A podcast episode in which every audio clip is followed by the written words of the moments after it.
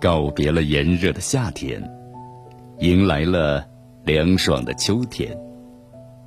秋姑娘头戴一顶皇冠，身穿金灿灿的长裙，悄悄地来到了人间，把大地都染成了金黄色。秋天的景色是多么的美丽迷人啊！秋姑娘带来了凉爽的风，慢慢的把树上的绿叶吹黄了。千万张叶子从树上飘然飞落，就像一只只黄蝴蝶在空中翩翩起舞。花儿几乎都凋谢了，只有那秋菊自豪的笑得那么灿烂。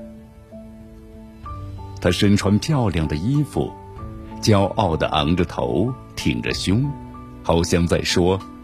谁敢与我比美？看谁笑到最后。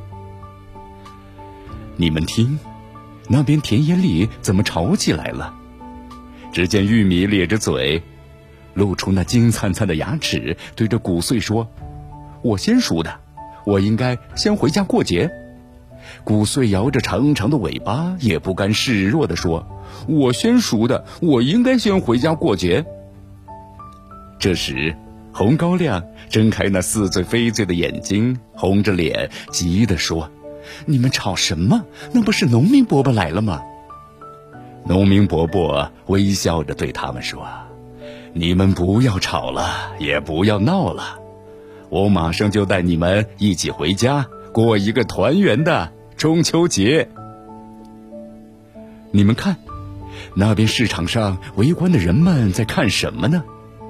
原来是红彤彤的苹果，金灿灿的鸭梨，粉嘟嘟的石榴，黄澄澄的柿子，都各自摆着优美的姿势，正在举行一场比美大赛呢。你瞧，石榴姑娘笑得肚皮都炸开了，一颗颗水晶般的石榴籽都露在了外边。看谁长得最美，看谁笑得最甜，个个信心十足，毫不相让。任凭周围的人们挑选着品尝着，